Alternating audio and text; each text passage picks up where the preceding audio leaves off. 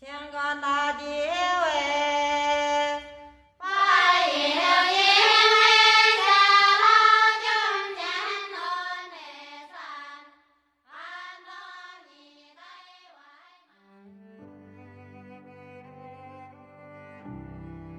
各位好，我是上官文露。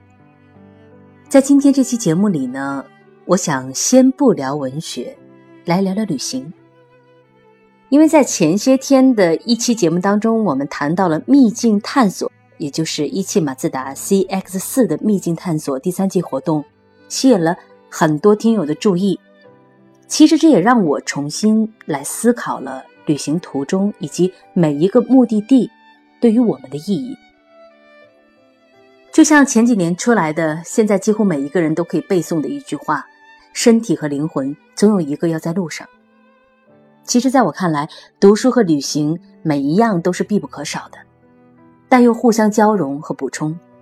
有些读书时产生的情绪、感受和思考，只有在路上的时候才能够被更好的消化。而每一次通往目的地的路，都是一条属于你自己的路。所以呢，每隔一段时间，我就会停下手里的工作，去一个陌生的地方，待上几天，不刻意去。找什么看什么，只是安静的散散步，路过，就像每个当地人一样，让自己安顿下来。就这样不知不觉，已经走遍了很多的地方。这段时间，我开始集中的回味这些自己走过的路。我突然发现，让我感觉深刻的这个地方就是贵州黔东南，不仅仅是。因为和一汽马自达合作的这期节目，这也更加让我相信缘分有的时候是非常奇妙的。因为这样的一次沟通，让我奇妙的找回了儿时的那段记忆。在我的记忆当中，这里应该是乡愁最重的一个地方，有阴暗的天、青黑的山、弯曲静止的河水，山谷间似乎滞留在空气里的烟雾。光是看着，深吸一口气，就让人有一种想哭的冲动。在黔东南旅行的日子里，我还记得我的耳机里一直在播放着当地的乡土民谣，听着里面缭绕的忧愁的民调，不觉间自己都融化在了这片土地里。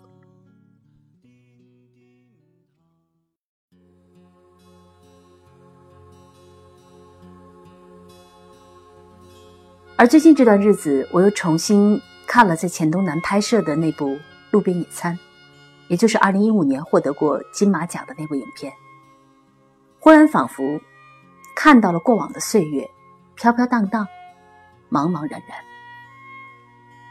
在这里，人们总是更容易听到心跳，清晰的回望自己曾走过的路。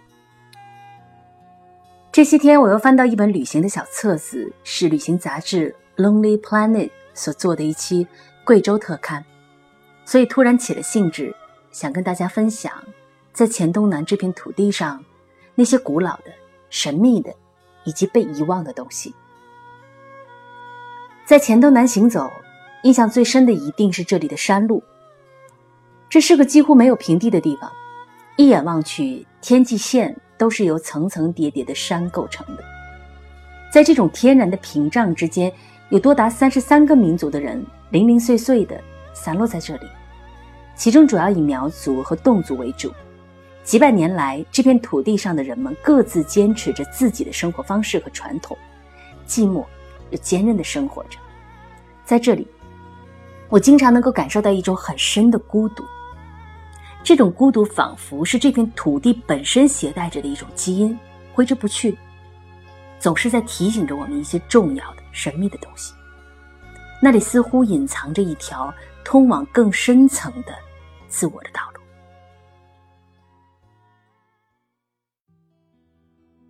关于这片土地上的人是如何聚集在这里的，有这样一个传说：苗族的祖先，尤其是蚩尤。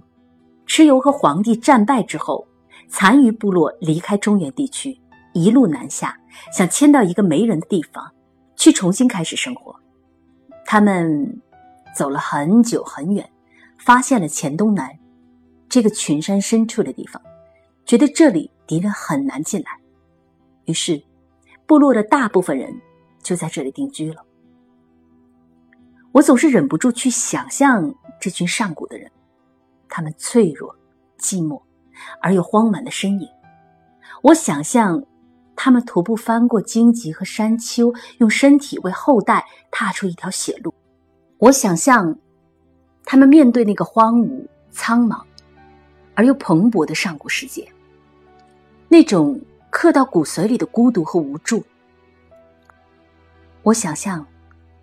他们在没有丝毫光明的黑夜里燃起火把，用狂野凄厉的山歌驱逐那种时刻弥漫而来的恐惧。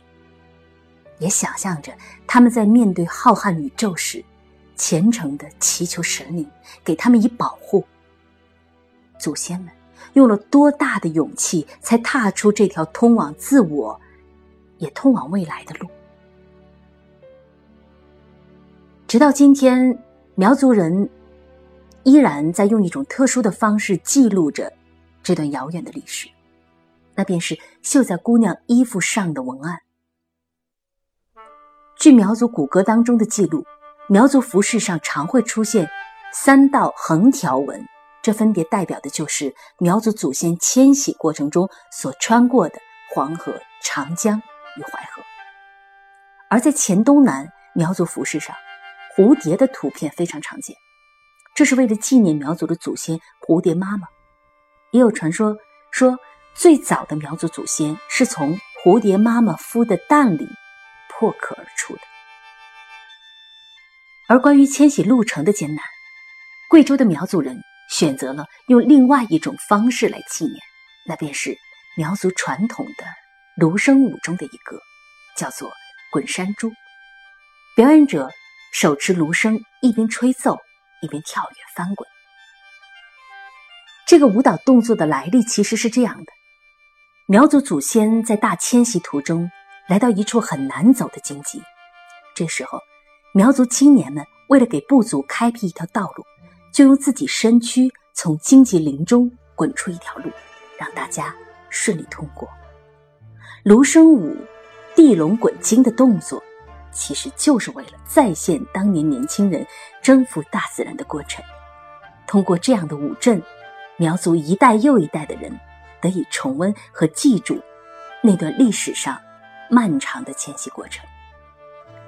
你看，勇敢的走出属于自己道路的人，总会以一种特别的方式被时间和这个世界所铭记。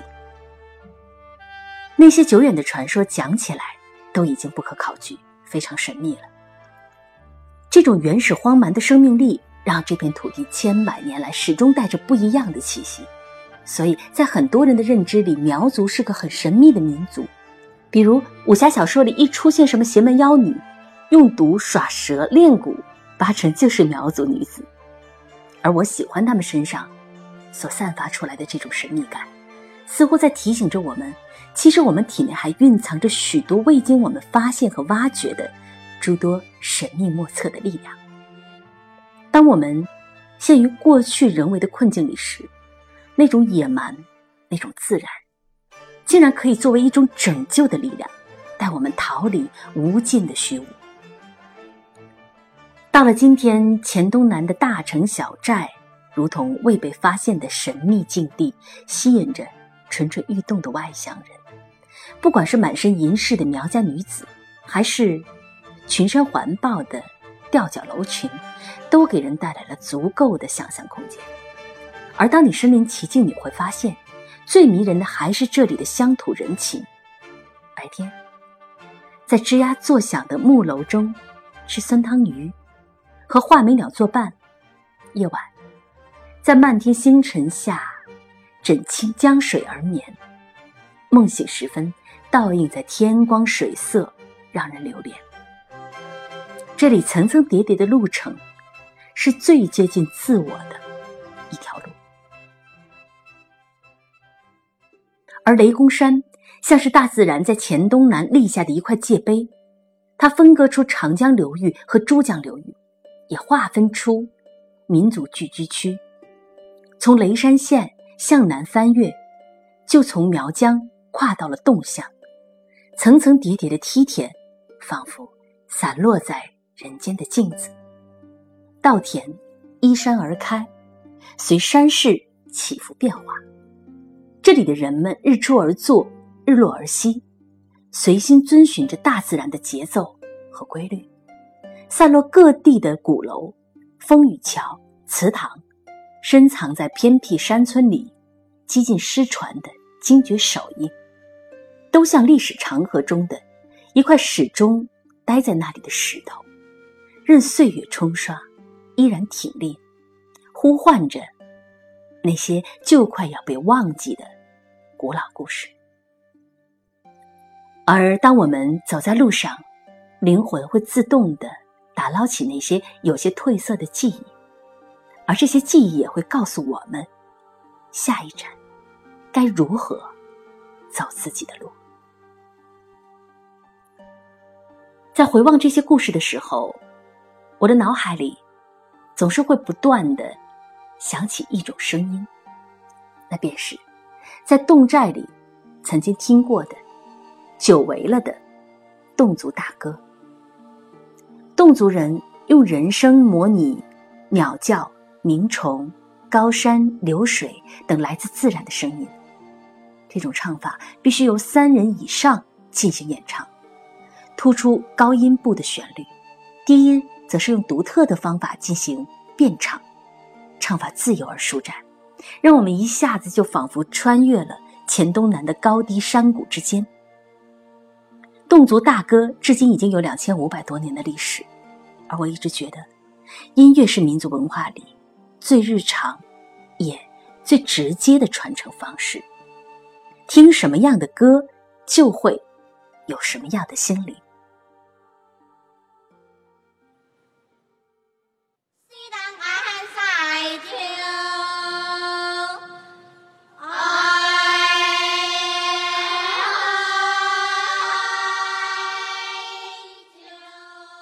蝉之歌》是侗族大歌最具代表性的一首歌，几乎大多数侗族人都会唱这首歌。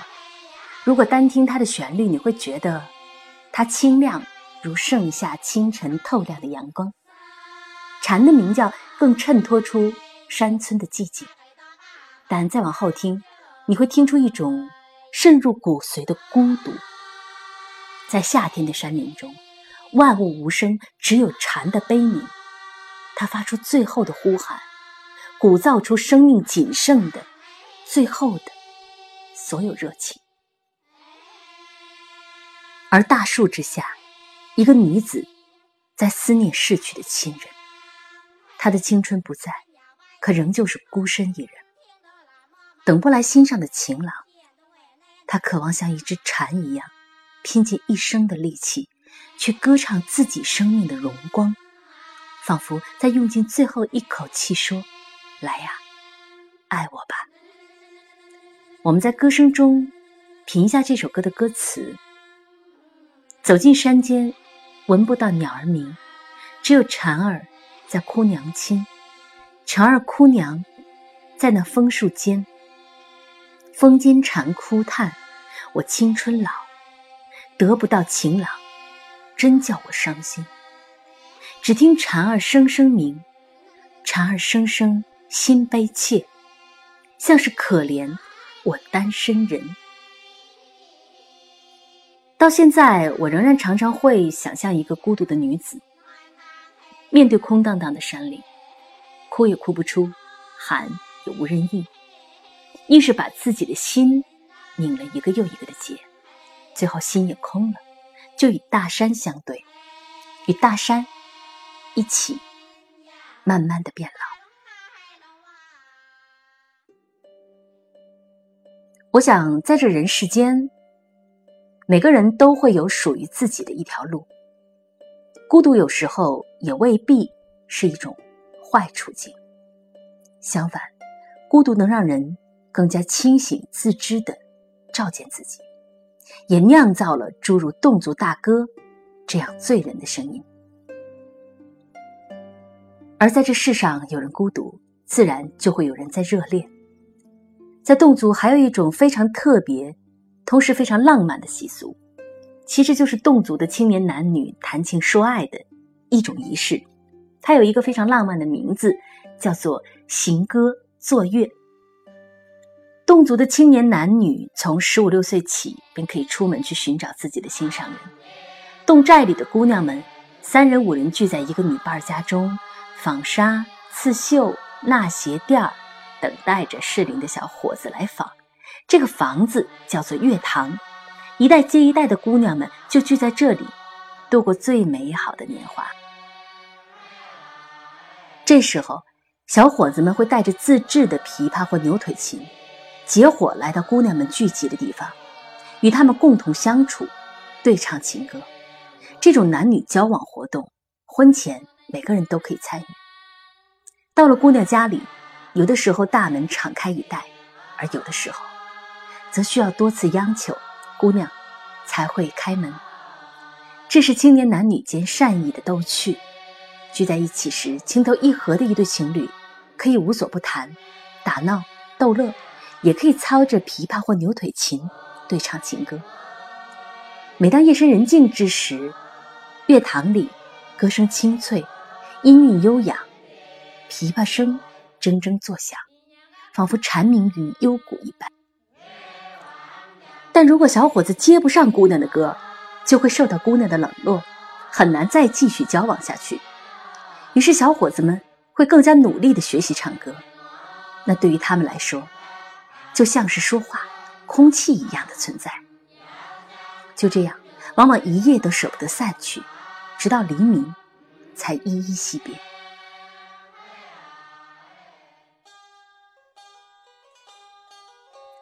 那似乎是一个已经逝去的故事和时代。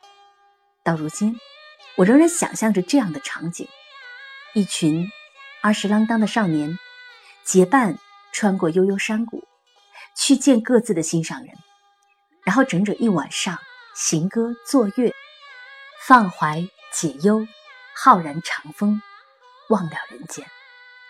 这种完全来自自我深处的欣喜、安静。也唯有通过一段路程，才会慢慢的浮现出来。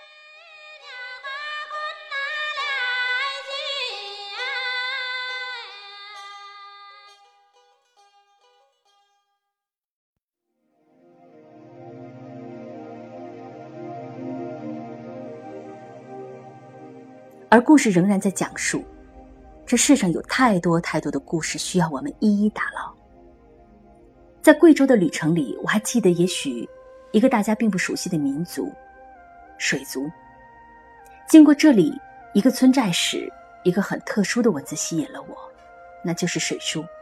水书是水族的古文字和水族书籍的通称，它的文字符号类似于甲骨文，被称为水家人的易经。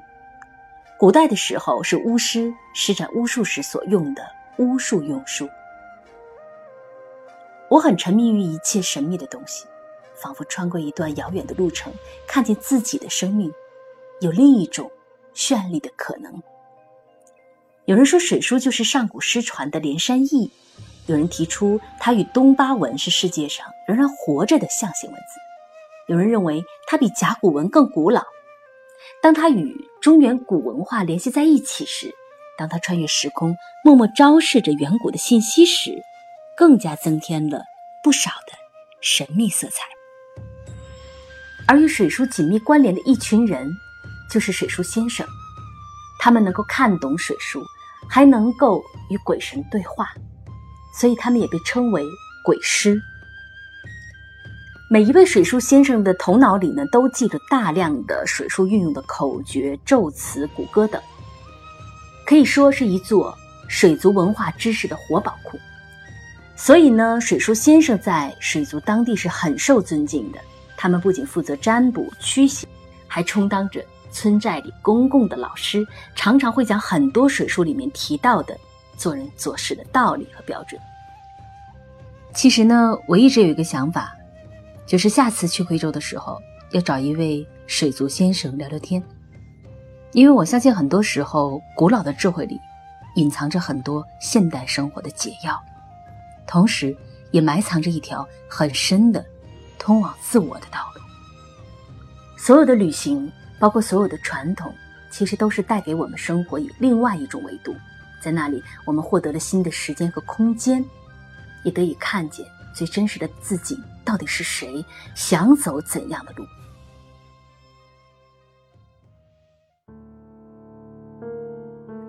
就在最近，便有一群小伙伴参与了一汽马自达 CX 四秘境探索第三季贵州站的活动，踏上了通往黔东南的苗族、侗族和水族的秘境之旅。这些参与者们是乘坐 CX 四出发的，他们寻访了黔东南地区流传千古的古老记忆，也探索了其中蕴藏的深厚的民族文化密码。那我们也特地采访了一些专家、参与者和当地的人，我们一起来听听他们是怎么说的。首先，我们采访到了《国家地理》杂志的一位老师，我们来看看他是如何来理解黔东南的传统文化，又是如何来看待这段探秘之旅的。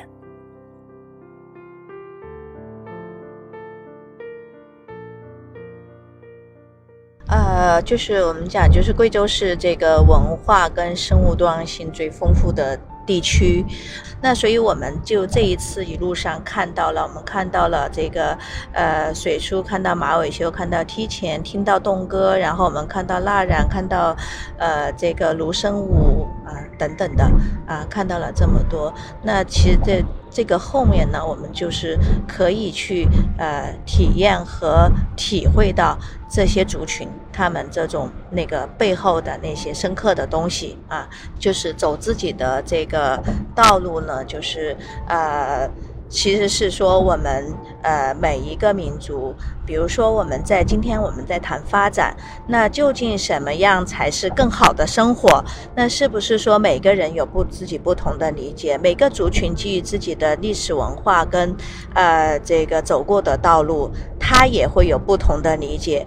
他们基于自己过既往的经验啊，然后对，就说比如说我我我这群人我究竟是谁啊？然后我要呃我。是怎我们这个族群是怎样走到今天的这个成为今天的这个样子啊？我们积累了什么样的这个呃知识跟经验？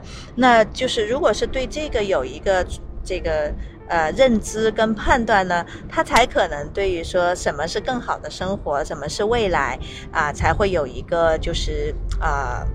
更加这个清晰的一个想象，就正如就是呃啊，有人会说，就是如果是一个民族，他呃。就是把握了过去的民族，才可能有未来啊！那走进别人的生活，看别人，其实是为了更好的认识自己啊！这个也可能才是这个，我觉得旅行真正的意义和价值，其实就在于这个地方。就是每一次，呃，当你走走进，就是走进荒原，走进那个大自然，或者是走进，就是啊，一个他人的生活，走进历史。那都是一次一次你去在这个过程里面自我发现的一个一个过程。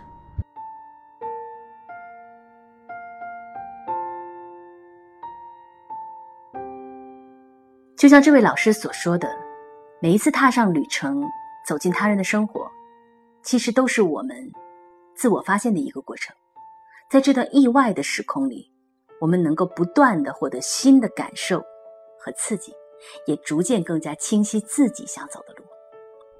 我又想起一首一直在听的那张贵州民谣专辑《编》里面的卷首语，是这样写的：“鞭像一把钝刀，有力的行走着，给所有卑微的冠以荣耀，给所有匍匐的插上翅膀，给所有流血的换上新衣，给所有流离失所的。”造就避难之谷。旅行对于我们而言，其实就是平凡的伟大。它给我们的生命带来无限的可能，无限希望。这也是这些古老的传统之所以能够绵延数千年最重要的原因。所以，也许我们要永远记得，保持希望，走自己想走的路。就像我们采访到的一位粉丝一样，走自己的路，你也可以。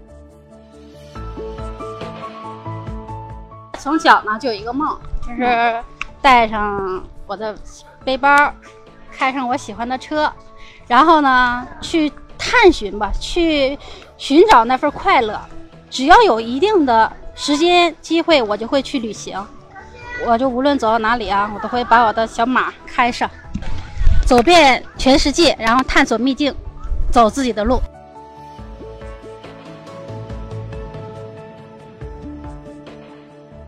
今天节目的最后，让我们和黔东南的当地人一起来说：走自己的路。感谢一汽马自达 CX 四对阅读经典和本期节目的支持，我们一直在路上。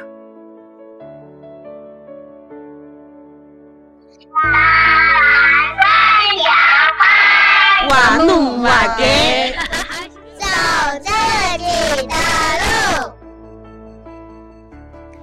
走自己的路。